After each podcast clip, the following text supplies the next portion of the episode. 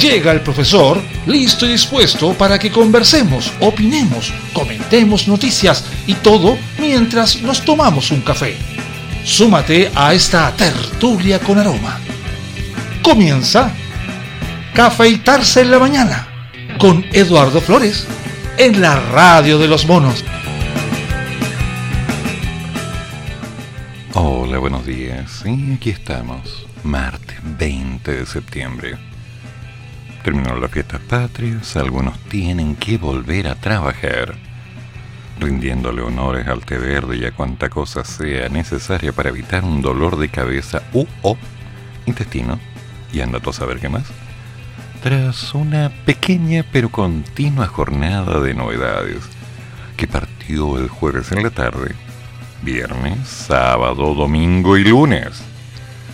Así que comprenderán que pocos bolsillos aguantaron los carbones ardieron, mucha gente puso cosas en el fuego que no tendría por qué haber quemado, hay documentos históricos que deberíamos guardar, y además que echan a perder el sabor de la carne. Y aquí estamos nuevamente, café en mano, tomando un, desayuno. Mm.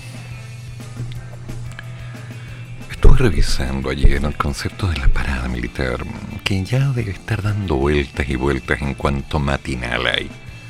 Ya no vale la pena hablar de ello. Escuché los comentarios, escuché las pifias, vi los reclamos, me enviaron varios audios. Pero al fin y al cabo esa es historia pasada. Porque, lo queramos o no, quedó en evidencia una cosa. Quedó en evidencia que un grupo de personas, no menor, mostró su descontento. Por ahí Camila Vallejo los acuchó, acuchó, sí, acuchó, ella acucha, ¿no? De derechistas. Mm. Por ahí alguien mencionó que era bueno ver cómo el ejército se subordinaba, lo que fue bastante incómodo, de hecho provocador, desagradable. Pero ya a las 14.30, el vuelo de la Fuerza Aérea de Chile que llevó al presidente y a una comitiva a Nueva York partió para participar por primera vez en la Asamblea General de las Naciones Unidas, que comienza hoy. Entre los acompañantes iban Maya Fernández, del Departamento de Defensa, Ministerio, Maisa Rojas, del Departamento de Medio Ambiente, Ministerio. Y el titular de Haciéndola, Mario Marcel. ¿Y adivinen quién quedó a cargo? Carolina Toa. El foco principal del viaje en la actividad para la ONU involucra que el mandatario tiene preparada una intervención que hará un tercer lugar en el plenario luego de los discursos del presidente de Brasil y del titular de Senegal. Ahora se prevé que sus palabras hagan mención al referéndum en que se rechazó el texto propuesto por la Convención Constitucional y el futuro del proceso constituyente. Textual, creo que el mundo está muy expectante respecto al proceso que vivió Chile en el último tiempo y el proceso que sigue en curso. Por lo tanto, pretendo dar cuenta de qué momento estamos, pues es el resultado del plebiscito y del proceso constituyente. Es importante hacerse cargo de la decisión del pueblo de Chile, también ante la comunidad internacional, contar cómo continúa el proceso, cómo está en conversaciones, Mm, ya. No sé. No escuché muchas conversaciones, escuché más bien malos diálogos. Pero también, según dijo, el énfasis estará en reafirmar ciertos principios básicos para nosotros. Respeto irrestricto a los derechos humanos en todos los lugares del mundo. El respeto a las instancias multilaterales la vocación latinoamericanista de nuestro país, de integración en el mundo, y algunos énfasis de nuestra política exterior que tienen que ver con el cuidado, respeto y cómo enfrentar la crisis climática. Asimismo, Boric comentó que sostendrá reuniones con distintos jefes de Estado. Voy a tener varias bilaterales importantes para los intereses de Chile, con representantes de la Unión Europea, de países de América.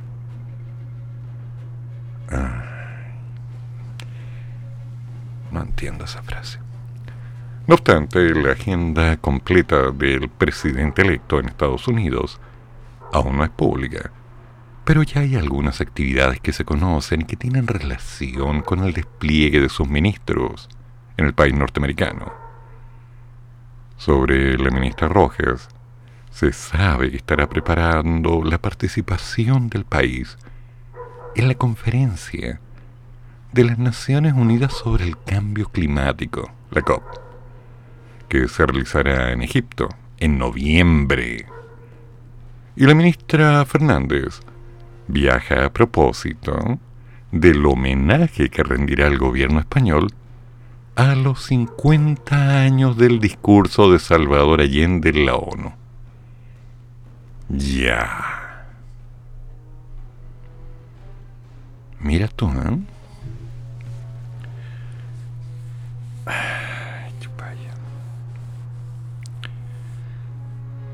¿En serio?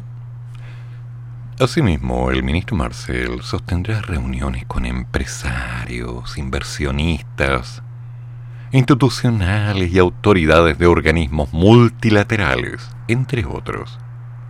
Por ejemplo, en la semana está planificado que se pueda reunir con el presidente del Banco Mundial, David Malpass. Marcel se enfocará en el desempeño de la economía chilena en el escenario post-plebiscito y responder las dudas de los inversionistas que pudieran estar interesados en el país, según la información que entregaron desde la cartera. Entre los temas que abordará están el anuncio del plan Invirtamos en Chile, la reforma tributaria y de pensiones, los proyectos respecto al mercado de capitales, los lineamientos respecto de la situación fiscal a portas de la presentación del nuevo proyecto de presupuesto, las estadísticas de las deudas, la próxima agenda de productividad, los anuncios sobre inversión extranjera de Inves. Y el estado de las negociaciones comerciales. O sea, Marcel va a trabajar. La visita de Boric y los ministros a Estados Unidos se da en un completo contexto para el Ejecutivo. Más que completo, complejo, pero bueno. Tras el pequeño incidente diplomático con Israel, que levantó una que otra alerta en el exterior y en la política interna, con críticas provenientes de parlamentarios y varios expertos en relaciones exteriores. Además, han remarcado los variados errores del mandatario o de su gobierno en esta materia durante los primeros seis meses de su gestión. Queda año y medio. ¿O más? Ah, bueno. Asimismo está el conflicto con la ratificación del TPP-11, cuya discusión en enredado al oficialismo, a pesar de las claras señales del ministro de la necesidad de cerrar el capítulo en el complejo escenario mundial de las guerras comerciales. Pero también, y dado que uno de los énfasis del viaje estará en las actividades que haga el ministro Marcel en el marco de la agenda de inversión y crecimiento, hay varios elementos que marcan el contexto social chileno y podrían interferir con el despliegue. Uno de esos, que será abordado por el mandatario en la ONU, tiene relación con el proceso constituyente. La incertidumbre que genera para la economía, dado que aún no hay un itinerario, ni siquiera hay resultados concretos El mismo titular de Haciéndole aseguró en Radio Pauta esta semana que ni el país ni la economía están en un momento conveniente para tener en el aire la evolución del proceso constitucional. Mientras más claras estén las cosas hacia adelante, creo que es mejor para todos. Mm, y también a fines de este mes se cierra el plazo para que el Ejecutivo ingrese la propuesta del presupuesto para el próximo año, que aún se está afinando. Octubre, noviembre, diciembre, marzo. Uh. Pero que ya se ha sabido que el gasto volvería a aumentar y tratará de que la inversión refleje las propuestas programáticas del gobierno las prioridades estarían focalizadas en la inversión pública, con el fin de darle un impulso a la economía, en pensiones, en seguridad. Y todo esto en medio de malos indicadores económicos y de un producto pronóstico que tiene una recesión anunciada para el próximo año. Mm. Es que ahí yo creo que tenemos algunos pequeños eh, problemas sutiles, ínfimos. Primero, he tratado de entender qué es lo que está pasando. La imagen pública está dando vueltas por el mundo. O sea, me van a perdonar, pero tengo la leve sospecha que si entró en Twitter y la gente publicó en Twitter, Chile no es el único país que tiene acceso a Twitter. Facebook es cuenta aparte, porque Facebook ya prácticamente no sirve. Instagram es para vender. Pero Twitter entrega noticias. Telegram, una fuente inagotable de información. No necesariamente fiable, pero información al fin. Entonces quiero ver cómo va a estar la recepción de los posibles interesados en invertir en el país cuando vean lo que ayer pasó porque en la mirada de un general, los comentarios de la prensa acerca de un cacho de chicha presidencial, la respuesta de la gente, que tengo entendido no salió tanto en televisión, pero uff, en las redes ardió. Los comentarios de algunos, los comentarios de otros, los comentarios de Camila Vallejos, así como suavizando un poco la mirada de este grupo de derechistas, unos pocos, estaban tratando de boicotear la respuesta del señor presidente acerca de esta, ¿cómo le llama? Subordinación. Esa necesidad imperiosa de decir, mira, yo tengo la pata más grande, así que yo te piso. Mm, no sé, es complicado llegar con una sonrisa y sin corbata. Bueno, hay que cuidarse en la presentación personal, hay que ser claro. Ante un grupo de personas que van a estar interesadas o no en poner capital en el país. Y no sé si alguien tiene dudas en ello, pero la idea de que alguna empresa venga a poner capital es para que el capital genere capital, genere trabajo, genere consecuencias positivas en el tiempo, ojalá no tan negativas, ojalá que no signifiquen problemas, o seguir cediendo cosas, cosa que ya ha pasado con otros gobiernos, en fin. O más bien podría tomarse como una especie de pequeña temporada de reposo y descanso en una actividad distinta en otro país. Porque aquí la cosa está densa. Carolina Toa, mmm, subrogante, mmm, conveniente, mmm, curioso, ¿eh? Curioso. Curioso. Ella a cargo del país, ella a cargo de las decisiones, subrogante. ¿Qué involucrará eso? ¿Qué se espera para la vuelta? ¿Quién está subrogando en los otros ministerios? ¿Medio ambiente, defensa? ¿Mm? Pregunto. Cuáles son las bases que siguen. ¿Qué pasa con esto de la nueva Asamblea Constitucional? Constituyente, perdón, que no tiene nombre. ¿eh? De hecho, no hay nombre. Es más, están buscando ponerle un nombre. Porque al parecer hay un cierto desprestigio del nombre antes usado. Mm. Podríamos hacer un concurso no sé, regalar un café, digo yo.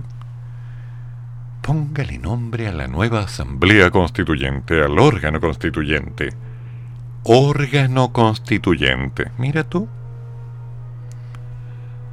Qué coincidencia. Ah, café. La vida empieza con un café. Para algunos termina. Me pregunto, ¿qué estará pensando el sistema? Claro, claro, ya lo sé, hay algunos rumores para octubre, por ahí por el 10 de que algo va a pasar, pero es una respuesta clásica. Siembra el miedo, siembra la incertidumbre. Prepárate para lo que viene. Ya, córtala. Fake news. Sembrar opciones, sembrar intenciones. Córtela. Así no funciona. No. Tenemos tanto que hacer en este pedazo de tierra todavía. Esperábamos agua el fin de semana y bueno, así como que llovió, llovió. A ver. Está nublado en Santiago. A ver. Está como feito el día. Pero despejará tal vez. Y es posible, más no seguro, que tengamos algunos pequeños cambios en los próximos días. Pero será algo interesante, será una promesa. No sé, trato de sacarme algo que mi padre me enseñó cuando era niño. Mi padre, entre otras cosas, jugaba ajedrez. Y él me trató de enseñar algunas cosas. Yo nunca fui un buen ajedrecista. A mí me gustaba jugar, no ganar. Pero me dijo, mira, esta es la reina la pieza que tiene más poder dentro del tablero. Pero también es la más sacrificable porque todos la quieren. Entonces, cuando tú cedes la reina, tu contrincante está completamente seguro que ya te ganó y se descuida. Mm. Pero tiene las torres que avanzan y atacan. Y tienes a los peones, que siempre van a ser desechables porque son los medios para un fin. Tienes a los alfiles, que curiosamente siempre se mueven de lado, nunca de frente. Mera coincidencia. Y a los caballos, que tienen un rango de acción muy acotado.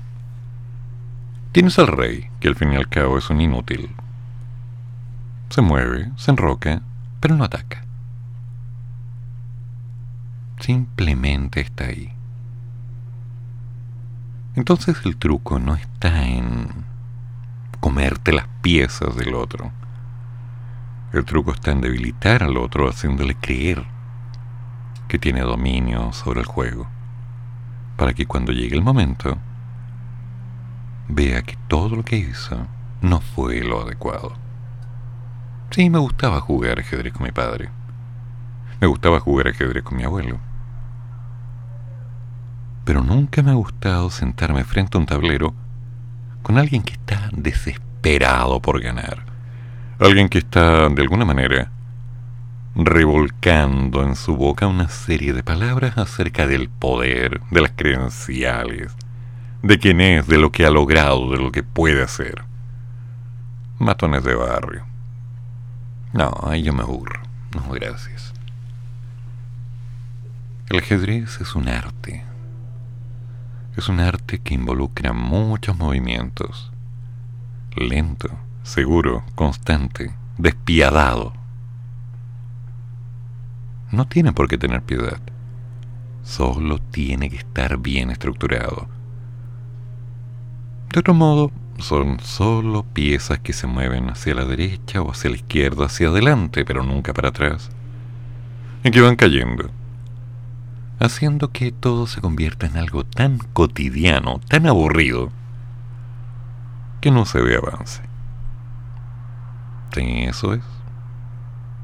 Y ahora, cualquier coincidencia con lo que estamos viviendo es eso.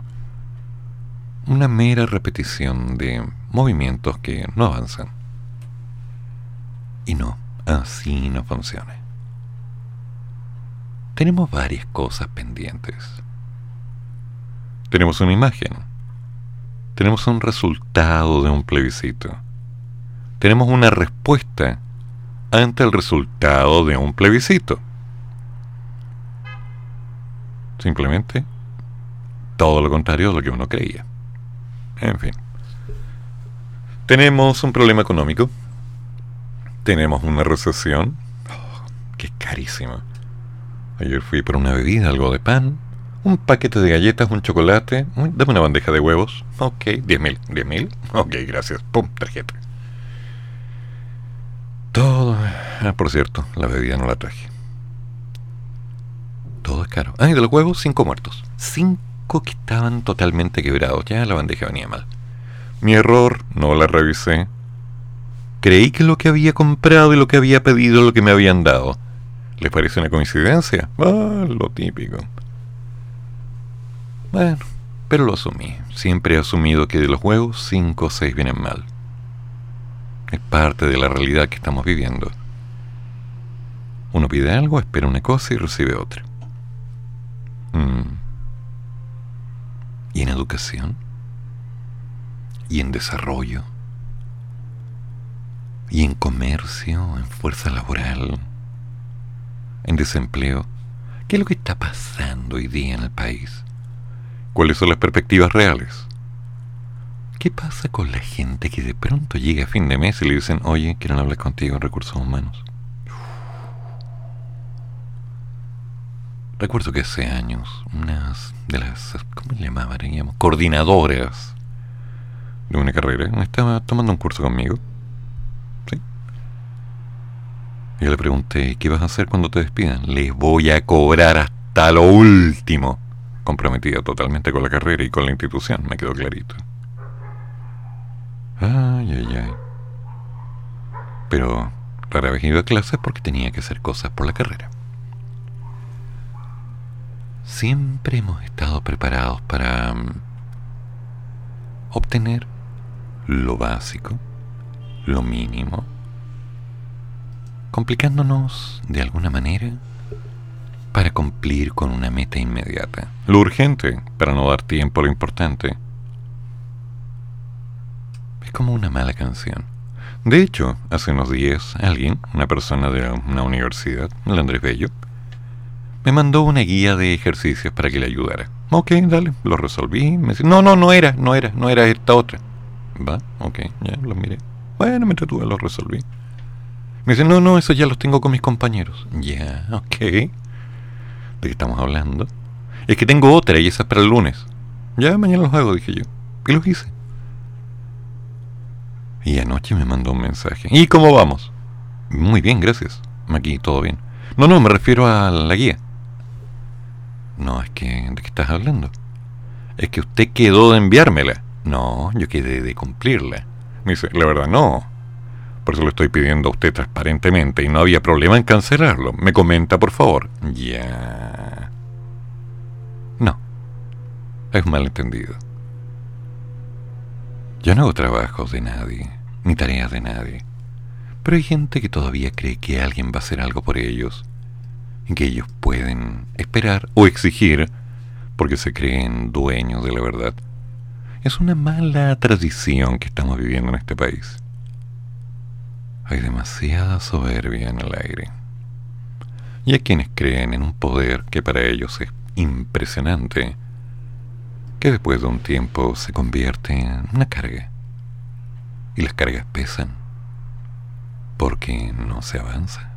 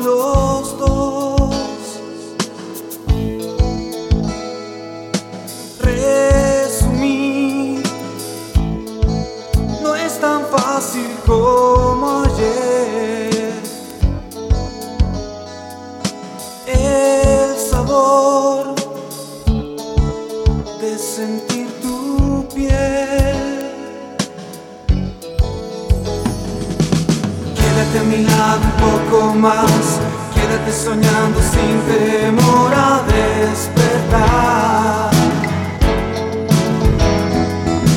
Estaré excitado más y más, estaré mirando cuando sientas que estoy junto a ti.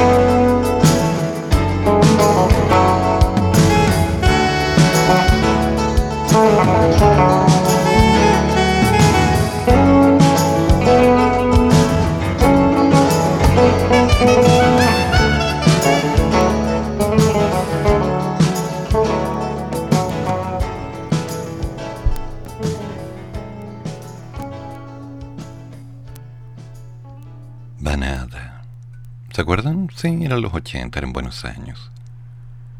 Entretenido. Buenos recuerdos, pero ahí hay un pequeño detalle. Los 80 vivíamos varias cosas, regulares, buenas, malas, algunas cosas muy complicadas. Pero más o menos teníamos una idea de lo que podía suceder. Hoy, hoy día hay incertidumbre. Sequía, menores leves y bajos rendimientos hicieron caer el cobre la producción del mismo en un 6,6%. Según los datos de la Comisión Chilena del Cobre, Cochilco, al cierre de julio pasado, la producción del metal rojo en nuestro país registró un descenso. Y esto significa 215.000 toneladas menos que el año anterior. De hecho, si solo se mira el mes de julio, la cifra aumenta ya que solo se produjeron 423.000 toneladas que es casi un 9% menos que el año pasado, y las razones para explicar esta situación son varias, siendo la principal de ellas la sequía. lo que ha complicado a varias mineras, especialmente las que están ubicadas en alta cordillera. Además, se señala que existen algunas dificultades operacionales provocadas por menores leyes del mineral y recuperación, junto con un menor rendimiento desde el punto de vista productivo de proyectos recientes. Por otra parte, el alza de los casos de este bicharraco que no se va durante el primer trimestre del año también se considera como un factor relevante de esta tendencia lo que, si todo sale bien, se podría revertir el próximo año. Pero el cobre, mmm, tema. Menos productividad. Menos valor. Diferencias con el dólar. ¿Qué pasa con el cobre? Mm, no está muy bien la cosa. Estamos hablando de una baja ¿Estamos a cuánto? A ver, a ver, a ver. Quiero información real. A ver, esto me da una información a septiembre, agosto, septiembre. Ay, ay, ay. 344 dólares la libra. Mm, qué raro. No, la información de Colchilco no es muy clara. Pero lo concreto es que no pasa nada no tenemos opción de lluvia todavía. Yo creo que ya fue. Me temo que dentro de unos días aparece nuestra maravillosa prima. Después un poquito de frío, tal vez una pequeña brisa, algo húmeda. Llega octubre. La cordillera se empieza a descongelar. Cambia el clima, viene el viento viene la nueva estructura. Y de pronto aquí estamos. Listos para celebrar Halloween. Dos semanas después Navidad. Una semana después Año Nuevo. ¡Pum! Marzo. Y comenzamos como que nada. Pero ¿con qué realidad? ¿Con qué seguridad? ¿Con qué contexto real? Está complicado. Tenemos mucho por hacer. Y claramente se va a ir poniendo difícil, pero... Ah, ya lo arreglaremos. Siempre lo hemos hecho. Siempre hemos encontrado alguna alternativa. Siempre hemos buscado el cómo hacer algo. Aun cuando nos van diciendo que esto se puede hacer y que esto no, y que esto sí, que esto tal vez que esto es correcto, que esto es incorrecto, porque está en contra de la ley, pero sí está a favor de la ley, porque esto conviene por este lado, pero no conviene por este otro, y que tiene de malo que anden con cadenas, córtenla.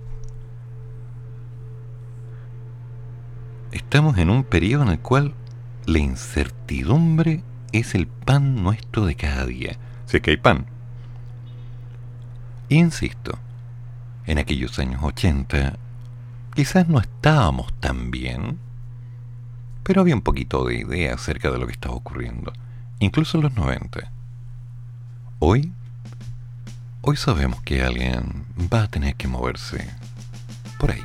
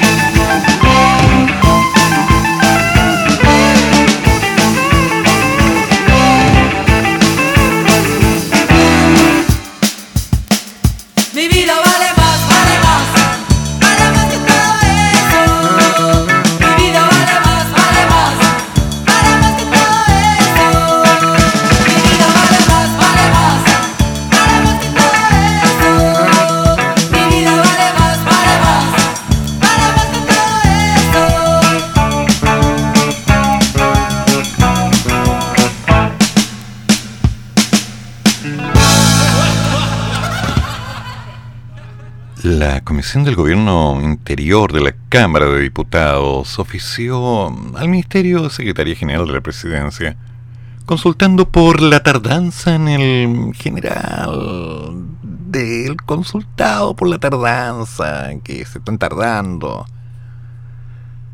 ¿De qué? Del proyecto de migración y seguridad. La seguridad o más bien la solicitud, reabrió el debate por uno de los principales desafíos de Carolina Toa y Analía Uriarte, que es el relanzamiento de una agenda legislativa que tiene pendientes urgencias, proyectos y hasta promulgaciones de iniciativas que ya fueron aprobadas. La llegada al Congreso de Carolina Toa y Analía Uriarte como nuevas ministras del Interior y los Express respectivamente, fue con aplausos y abrazos. ¡Ay, qué lindo! Sin embargo, traen a cuestas el desafío político de revertir un escenario adverso para el gobierno. Y todo esto tras las complicadas gestiones de Giorgio Jackson e que así que mira cómo le echan la culpa al empedrado. No, es que... ¿Cachai? Sí parece un psiquiatra, una peluquera, así, lo que te hicieron antes te dejó la barra, hay que cambiarlo todo. Típico. El lunes 5 de septiembre, a solo horas del aplastante triunfo del rechazo, circuló una minuta que demostraba en cifras que pese a todo se lograron ciertos objetivos. En ello se destaca que en el tiempo de Jackson se promulgaron 40 leyes, se ingresaron 27 proyectos, y se avanzó en la transformación digital de la administración pública del Estado. Mm. Pese a esto, en el centro del llamado segundo tiempo del Ejecutivo, que fue precipitado por el plebiscito de salida, según las críticas por la agenda legislativa. En ella se encuentran promulgar el proyecto que aumenta las penas por el robo de madera, la postergación de la reforma previsional, la tardanza de los proyectos del control de armas y además el repetitivo anuncio de que llegarán iniciativas que agilizarán la expulsión de migrantes. Al respecto, la Comisión del Gobierno Interior de la Cámara Baja acordó oficiar a la División Jurídica Legislativa de las Express por la tardanza en el ingreso de estas iniciativas, pero además pedirán presencia permanente de este ministerio en las sesiones de esta comisión. Su presidenta, Marta González, diputada independiente del PPD, dijo que hay puntos de falencia en la legislación, aunque también dijo que está optimista en la gestión de Uriarte. En la oposición son un poquitito más duros. El diputado Udi del Coquimbo, bueno, de la región de Coquimbo, Juan Manuel Fuensalida, dice que ha chocado contra una pared al tratar de ser constructivo. Mm. Y en ese sentido acusó que hay una falta de actividad legislativa en materia de migraciones. Uy, algo nuevo, nunca visto.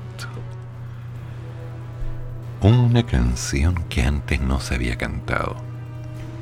Una de las primeras conversaciones que sostuvo la nueva ministra Ana Uriarte fue con su colega socialista y presidente de la Comisión de Seguridad, Raúl Leiva. El mismo parlamentario reaccionó y reconoció, frente a la radio, a fines de julio, que había preocupación por la lentitud en el ingreso de las indicaciones y las urgencias. De hecho, algunas de estas iniciativas siguen pendientes, como es el caso del control de armas y de las indicaciones al proyecto que moderniza el sistema de inteligencia, que llegaría tal vez en octubre. Leiva confía que tanto Interior como Sexpress harán su prioridad al agilizar la agenda de seguridad. Y hace un par de meses se conformó la llamada Bancada Transversal de la Macrozona Norte. Y debutaron, presionando para que se decretara estado de excepción en algunas zonas. En esa bancada, la diputada socialista de Tarapacá, Danisa Estudillo, aparece como una de las más oficialistas, pero su defensa del gobierno encontró un límite. La diputada dice que está esperando hace semanas el ingreso de los proyectos que agilizan la expulsión de migrantes condenados por delitos de la ley de drogas, pero ya tiene preparadas propuestas e indicaciones. Pero para Estudillo es más amplio que eso. La parlamentaria llegó a asegurar que en el norte hay ausencia de Estado. Los entendidos en el Parlamento aseguran que una solución de fondo es mejorar el sistema nacional de extraditaciones. Pero en el intertanto, se necesitan medidas para descongestionar las cárceles. Por lo mismo, la diputada incluso plantea incluir otros delitos menores, además de las relacionadas con las leyes de las drogas, ¿no? La preocupación de que al expulsar a aquellos condenados de países limítrofes no se cuente con la capacidad para evitar que reingresen inmediatamente. Es por esto que ante el reconocimiento de que hay iniciativas de ley que no están llegando, es que se espera que parlamentarios del norte vuelvan a remeter con la solicitud de un nuevo estado de excepción constitucional de emergencia. Mm.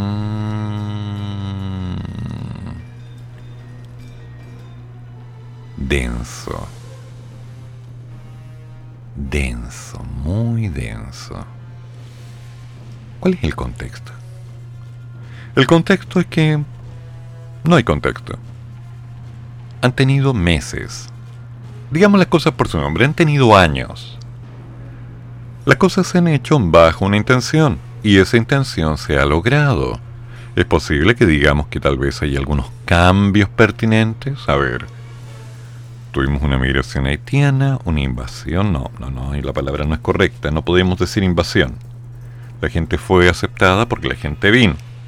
Pero de pronto llegó gente de Venezuela, de Colombia, de Perú, de Uruguay, de Paraguay, se nos llenó. Así de simple. Ha aumentado la violencia, dicen unos, culpa a los migrantes, dicen otros, no, para. Siempre hemos tenido violencia. Solo que ahora se están viendo más apellidos y nombres con acento que sin acento. Ese es el tema. Pero ¿cómo que no hay una ley que impida que una persona que es sacada del país pueda volver? ¿Cómo es eso? ¿Me van a decir que recién se dieron cuenta? No me cuadra. No me cuadra. Y esto de que estén trabajando con las leyes de drogas deberíamos revisarla. Porque, ¿qué está pasando en la macrozona sur? ¿Podemos decir que la droga solamente está afectando al norte? ¿En serio? Permiso. Gracias. No, está afectando a todo el país. ¿Y solo ahora? no, desde hace muchos años. Es todo un negocio, es muy rentable. Para aquellos que tienen grandes aspiraciones es algo muy importante. El país funciona así. No me gusta, no es mi baile, pero sí funciona y hay que hacer algo. Ahora. ¿Y por qué no lo hicieron antes? Bueno, es que estuvimos posponiendo, ahí hicimos otras cosas que eran más urgentes. Tú sabes que las propuestas se hacen de acuerdo a lo que se permite según paulatinidad. Una cosa va primero que la otra. Ay, ay, ay, uno esperaba que en algún momento las cosas se agilizaran, pero no se van a agilizar. Lo concreto es que hay intenciones, hay ganancias, hay utilidades, hay manos negras metidas ahí. Hay quienes tienen su posibilidad de rentar. Hay quienes pueden incluso, después de un tiempo, ganar mucho, pero mucho proyectando en el tiempo Favores le llaman, servicios. Tiene un nombre aparte, coimisiones. Y aquí estamos, viendo cómo avanza el país, escuchando los reclamos, escuchando las pifias. Hay quienes me han dicho, oye, me hizo un ringtone con lo que gritaron ayer. Estuvo muy bueno. Ok, yo no lo voy a usar. Yo ya hice mis ringtones. Pero lo hice hace mucho tiempo con las voces de algunas personas en la calle. Mm, es muy entretenido. El drama está en que lo que está pasando ahora es una consecuencia y parece que nadie se da cuenta. mire aquí. No quite la mirada de aquí. Siga mirando acá mientras hago otra cosa con la otra mano. Así funciona. Y eso no es correcto. Eso es un problema. ¿Qué pasa con el modelo económico? ¿Qué pasa con el modelo de seguridad? ¿Por qué han seguido las protestas? ¿Qué pasa con los colegios? Ah, algunos están de vacaciones. No todos. ¿Y los niños? Mm, los niños también. Ahí andan en algún lado haciendo algo. Mm, no me gusta eso. Sobre todo porque aún no se ha hablado de lo que va a pasar dentro de un tiempo cuando termine todo este periodo y la gente diga, uy, algo pasó, nadie hizo nada, porque nadie se hizo responsable. Hay que echarle la culpa a mm, la canción típica. Así no funciona. Viene un nuevo proceso constituyente y estoy averiguando cómo postularme. Digo, voy a ser objetivo. Si hay que postularse, me postulo. Si hay que trabajar, trabajamos. Si van a pagar, ideal. Aseguro un capital, así pago el banco, pago las deudas. Quedó bien.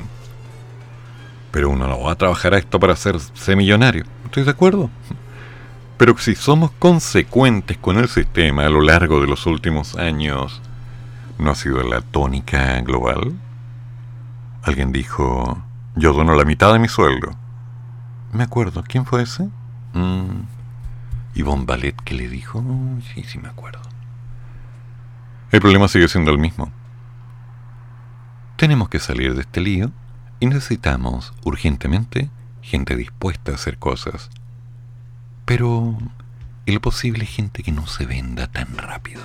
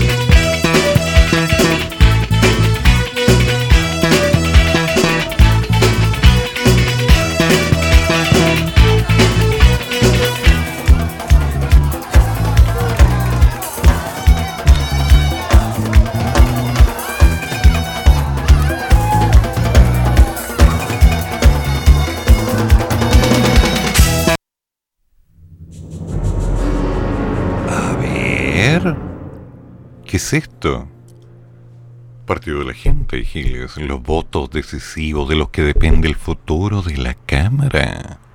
Las condiciones cambiaron, dice la jefa de la bancada de diputados del Partido de la Gente, Giovanna Humada. Ante la próxima renovación de la mesa de la corporación el 21 y 22 de octubre, oportunidad en que se debiera elegir a la diputada Carol Cariola como su nueva presidenta. Sin embargo, los votos no están asegurados. Si las bancadas de gobierno no logran conservar la presidencia, podrían perder el control de esta rama del Congreso. Ah, las ramas son controladas. Jamás lo habría pensado. Un escenario de alto riesgo constataron los jefes de bancadas de diputados del oficialismo que se reunieron el lunes de la semana pasada a comer en un restaurante de Viña del Mar tras la sesión de ese día. La próxima renovación de la mesa de la Cámara, que se realizará entre el 21 y 22 de octubre, oportunidad en la que en teoría debería elegirse la diputada comunista Carol Cariola como nueva presidenta de la corporación, fue uno de los temas del encuentro, al que asistieron representantes del Frente Amplio, del Partido Comunista, del Partido Socialista y de los grupos independientes, Partido por la Democracia y los radicales liberales. En la ocasión, cada personero de bancada sinceró la situación interna de sus comités. ¿En serio? ¿Alguien dijo eso? ¿Sincero? ¿Hablamos de sinceridad? ¿En serio? ya. Sin embargo, según un par de asistentes, la sumatoria preliminar de votos arrojó un resultado inquietante. Faltaban dos diputados para llegar a la mayoría necesaria e imponer el nombre de Cariola. En todo caso, este conteo solo consideró los votos oficialistas de la DC y de algunos ecologistas independientes que han dicho que cumplirán el acuerdo que se selló en marzo pasado. Sin embargo, los representantes ya daban por hecho la marginación de dos posibles disidentes. René Alinco y Carlos Bianchi, independientes asociados de la bancada PPD, que han expresado dudas reparos por el nombre de Cariola, quien fuera vocera del comando de la prueba. ¿Sienten ese olor? Ah, huele a peligro, huele a peligro. Mm.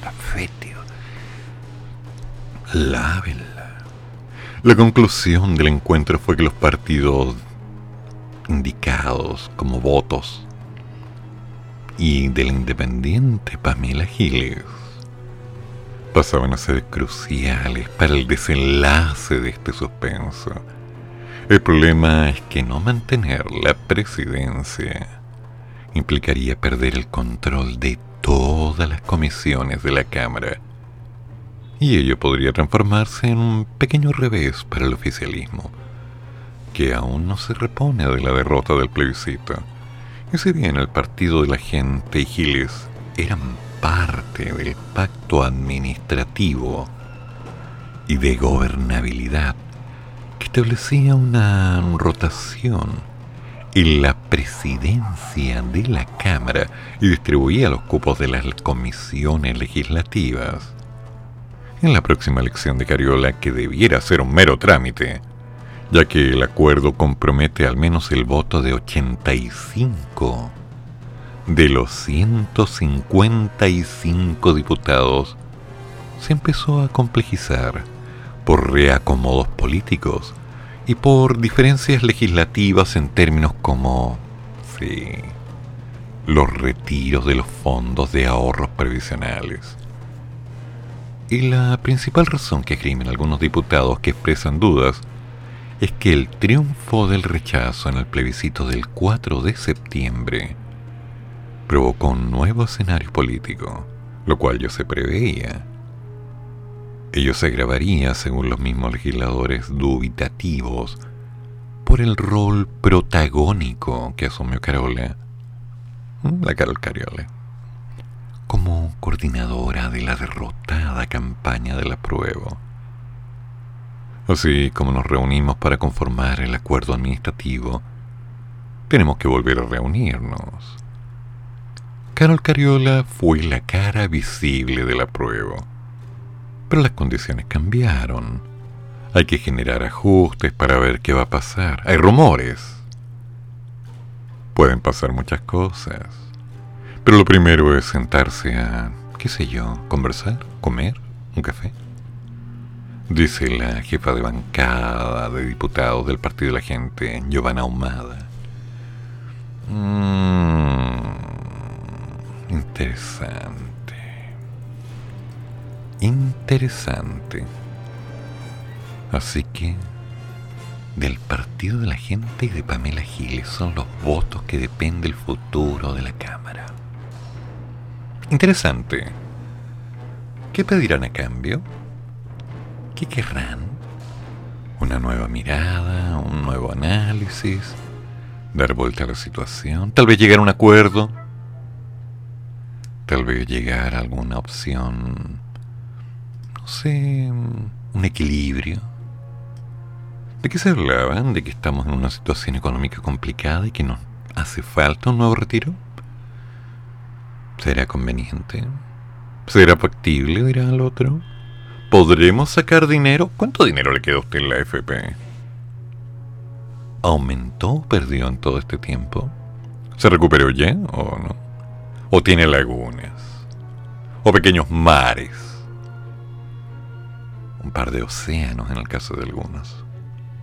¿Qué lagunas? El tema sigue siendo el mismo. Estamos en un momento denso. Falta dinero, todo está más caro. ¿Va a estar más caro? Sí. ¿Los precios van a bajar? No, todavía no. Marcel tiene que llegar con buenas noticias del viaje. Mm, Marcel va a volver. El presidente va a volver. Las ministras van a volver. La gente va y viene. Y entre medio hay cambios. Y me pregunto, en el intertanto, ¿qué cambios habrán cuando vuelvan? Bueno, Carolina Toa está de subrogante. Por ahora, Hagamos las cosas bien. Digo yo, digo yo, nada más. ¿Y esto?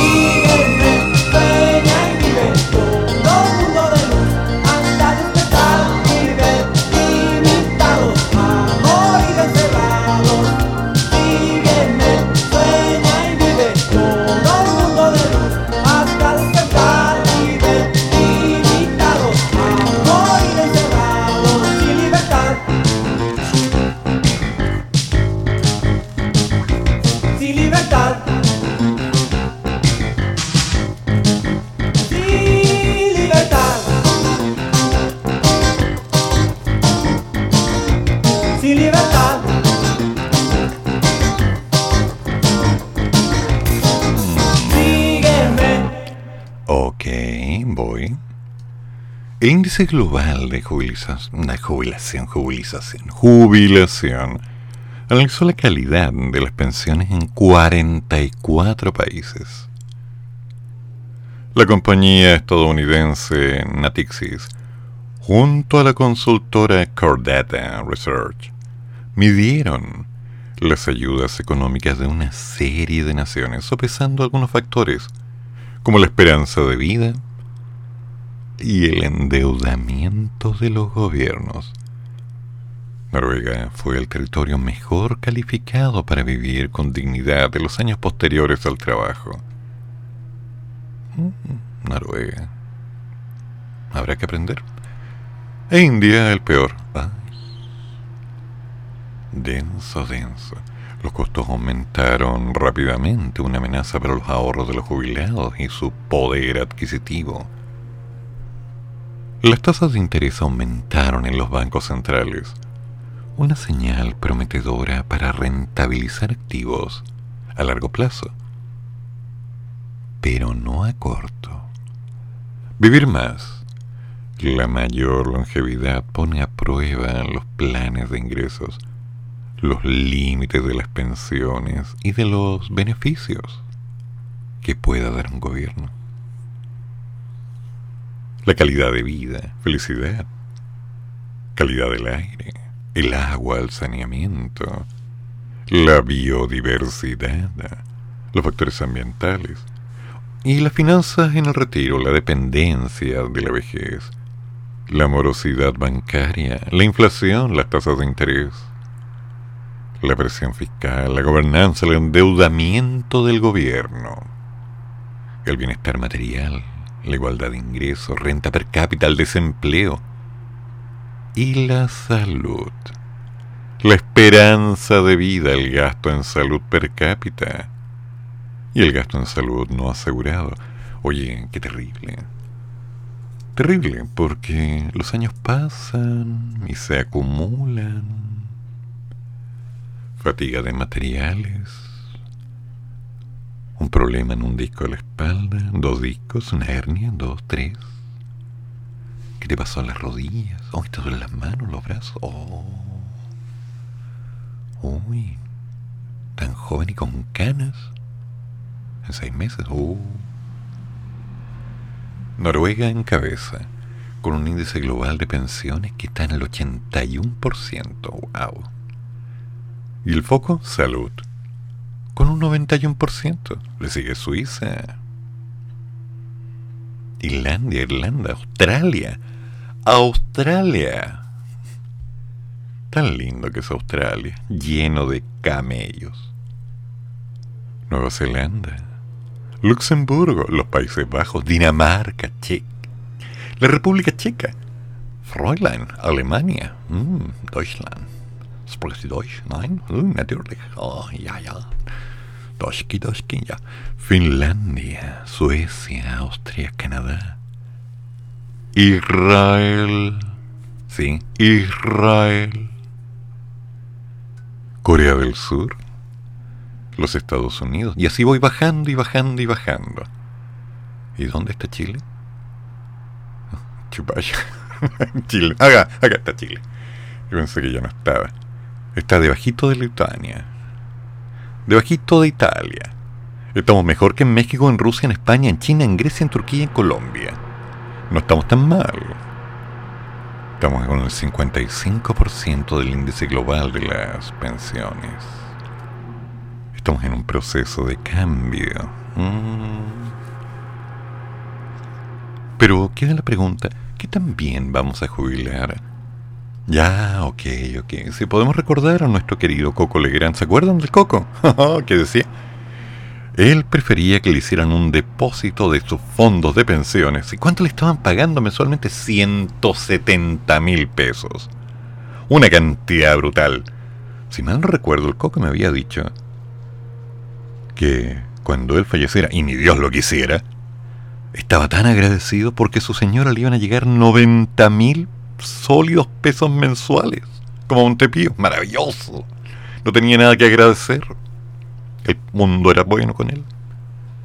El Coco. Qué tiempo, ¿eh? Coco Legrand. Y uno se queda pensando, ¿qué le queda a uno? ¿Cuál es la opción? Bueno, parece que nos falta dinero.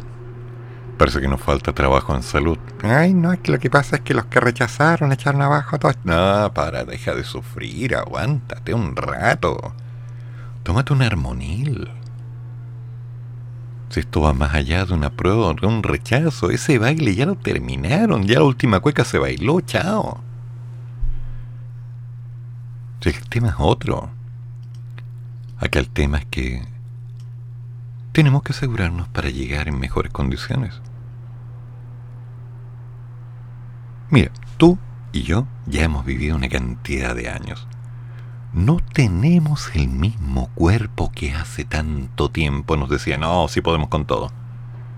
No, ya no. Ni el cuerpo, ni la fuerza. No, vos estarás viejo. No, no. Yo viejo no. El kilometraje, compadre. Cálmate. El problema es otro. El problema está en que no nos queda tanto tiempo para juntar más capital. Tampoco nos quedan muchas perspectivas para hacer inversiones. Podemos empezar un negocio ahora, pero hay que trabajar duro. Y tenemos claro que hay algunos problemas con respecto al modelo económico imperante en este sistema que no nos asegura una rentabilidad permanente. No. Solamente hay una promesa. Bueno, y esperar que terminen las conversaciones de la ONU para ver cuáles serán los titulares con los que van a anunciar todos los cambios, digo yo.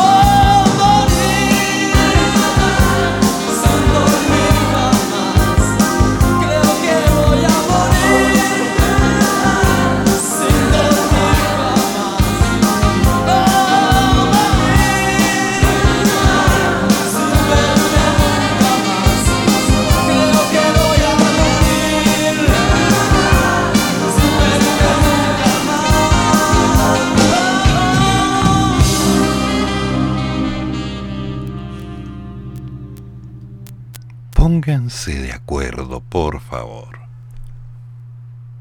En una entrevista con María Teresa Valenzuela, la ex subsecretaria de Salud Pública, se señaló que la flexibilización del uso de mascarilla es uno de los aspectos a considerar en las medidas generales que adopta la autoridad, sobre todo tomando en cuenta el escenario de epidemia favorable que estamos viviendo en Chile. La integrante del Consejo Asesor Externo del Ministerio de Salud destacó que los niños tienen un menor riesgo, por lo tanto con ellos hay que pensar una forma de flexibilizar el uso de la mascarilla. Pero, inserto en esto, hay que ver un conjunto de medidas. La experta destacó que Chile ha sido un país que siempre ha trabajado basado en la evidencia. Sorry, pero ya, ya, ya, ya. En serio. Que no, no podéis decir eso. La evidencia es súper clara, pero no hay que hacer otra cosa. No, pero la evidencia dice, no, no, no, entonces vamos a hacer esto. Ya, ok, sorry, perdón, no pude.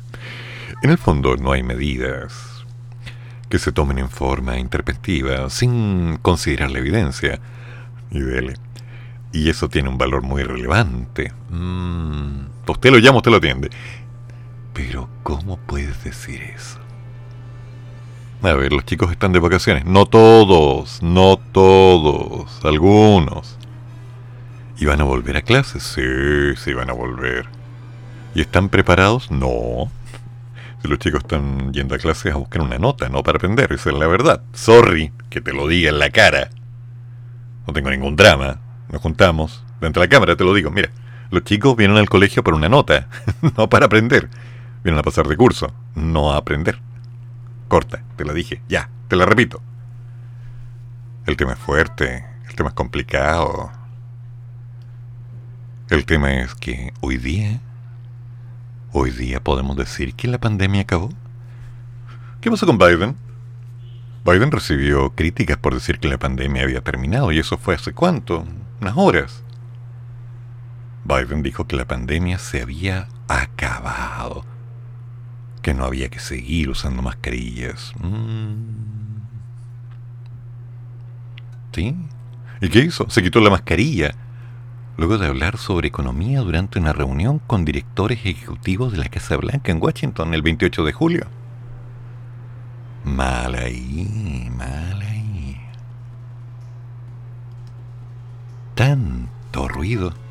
¿Nuestros pícaros estudiantes estarán en condiciones ya de decir, no, si estamos listos, nosotros sin mascarilla enfrentamos lo que sea, somos valientes, somos rudos?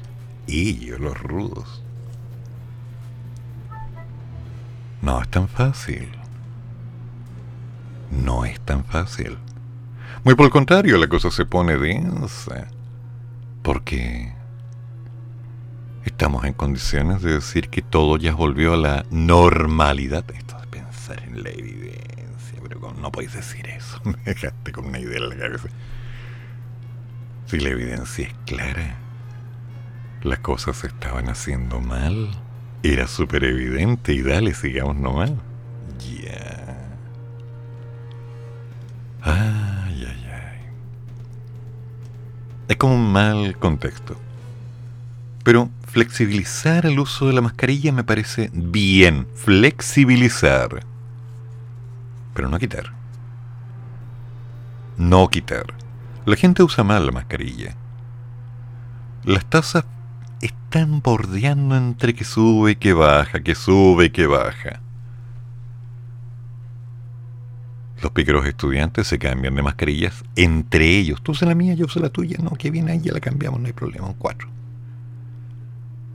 ¿Estudiaste la prueba? ¿Qué prueba voy a estudiar? Siempre hay que echarlo. Típico. ¿En serio? ¿Ustedes creen que es el momento? ¿Qué pasó ayer en el Parque O'Higgins? ¿Cuánta gente estaba con mascarilla? ¿Qué pasó en las votaciones? Con, ah, perdón, ¿qué pasó en el plebiscito? Ni control de temperatura. No, porque no era obligatorio. Recuerden que Santiago y varias regiones no estábamos con un problema de alerta, así que sin control de temperatura. Pase nomás, pase nomás. Hágalo rápido. Mal. Desordenado. Si la gente ya le perdió confianza a esto. Ah, es que viene una nueva vacuna. Bueno, si vamos a flexibilizar entonces el uso de las mascarillas, ¿es necesaria una nueva vacuna? ¿La quinta dosis? ¿O la dosis del mono? Ujú, Losmonos.cl. La viruela del mono. ¿Qué sigue? ¿La viruela de los ultraderechistas? Ay, no, por favor. Oh, no. ¡Ah! No, ya se me descompuso el café, se me puso dulce. Ay, no, qué mal. ¿Se imaginan? ¿Se imaginan lo que sería eso?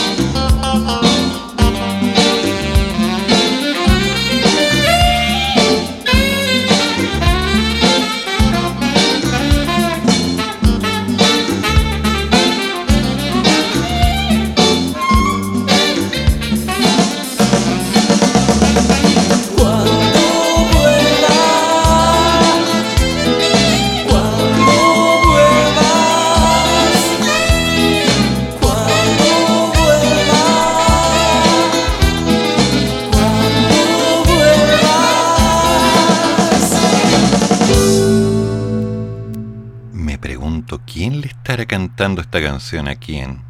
Bueno, lo vamos a ver después.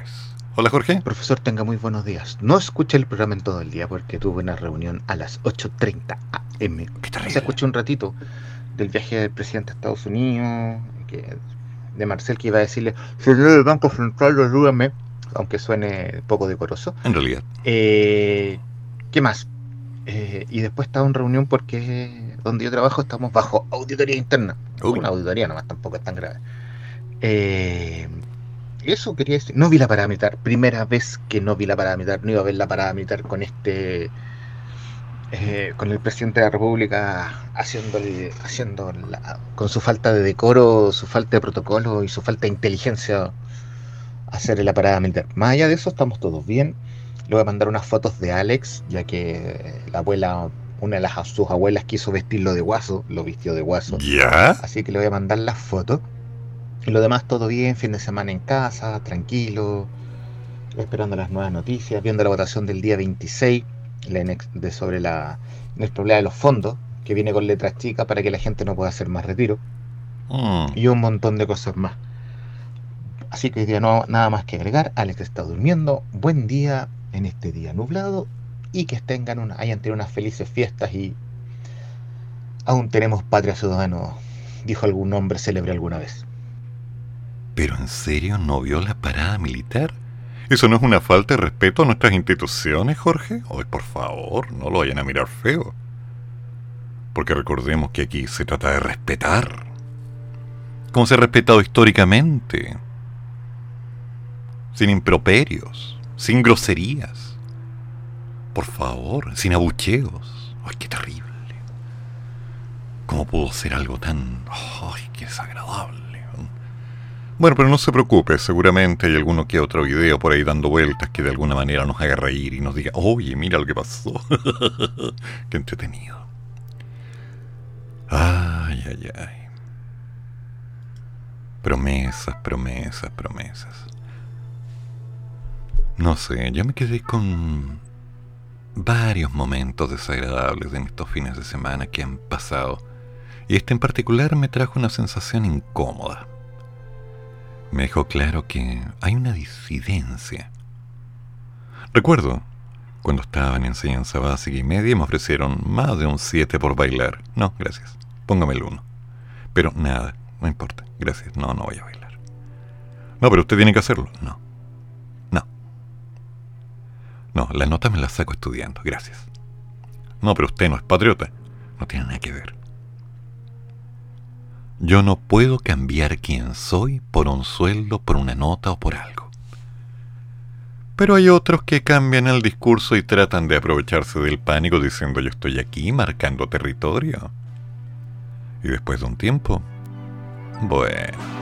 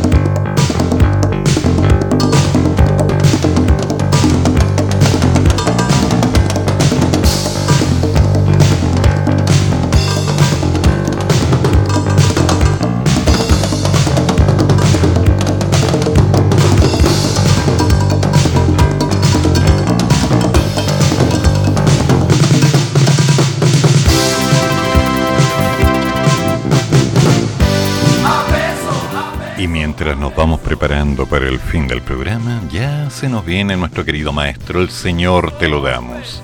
Hoy, hoy día con el circo. ¿Te gustaba o no? ¿A cuál fuiste? ¿Cuál recuerdas? ¿Las águilas humanas? ¿Los tachuelas?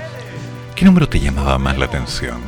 ¿Algún payaso favorito de todos los tiempos? Esto va para mucho. Sí, desde las 9.30 de la madrugada. Porque hay que hacerlo, es muy contingente a la realidad. Y después a las 11.15, Icy Rocks, como siempre, trayéndonos algo nuevo. Recuerda que lo último que fue fue esa crisis de los 40 que hoy... ¡Qué terrible! A las 40 crisis que algunos dicen tener. Yo no me meto ahí. Y a las 14 horas me haces tanto bien. Con Patricio Guiluz, el hombre que no suelta el micrófono, ni por ser feriado. Así que, damas y caballeros, nos juntamos mañana, si todo sale bien, si mi espalda lo permite, si aún tengo internet, si mi computador quiere funcionar y, por supuesto, si aún seguimos acá. Así que, pórtense bien y recuerden, todas las opiniones vertidas en este programa son de papá. Nos juntamos mañana. Chao. Termina el programa, pero sigue el café. Y el profesor ya volverá para otra vez cafeitarse en la mañana, aquí, en la radio de los monos.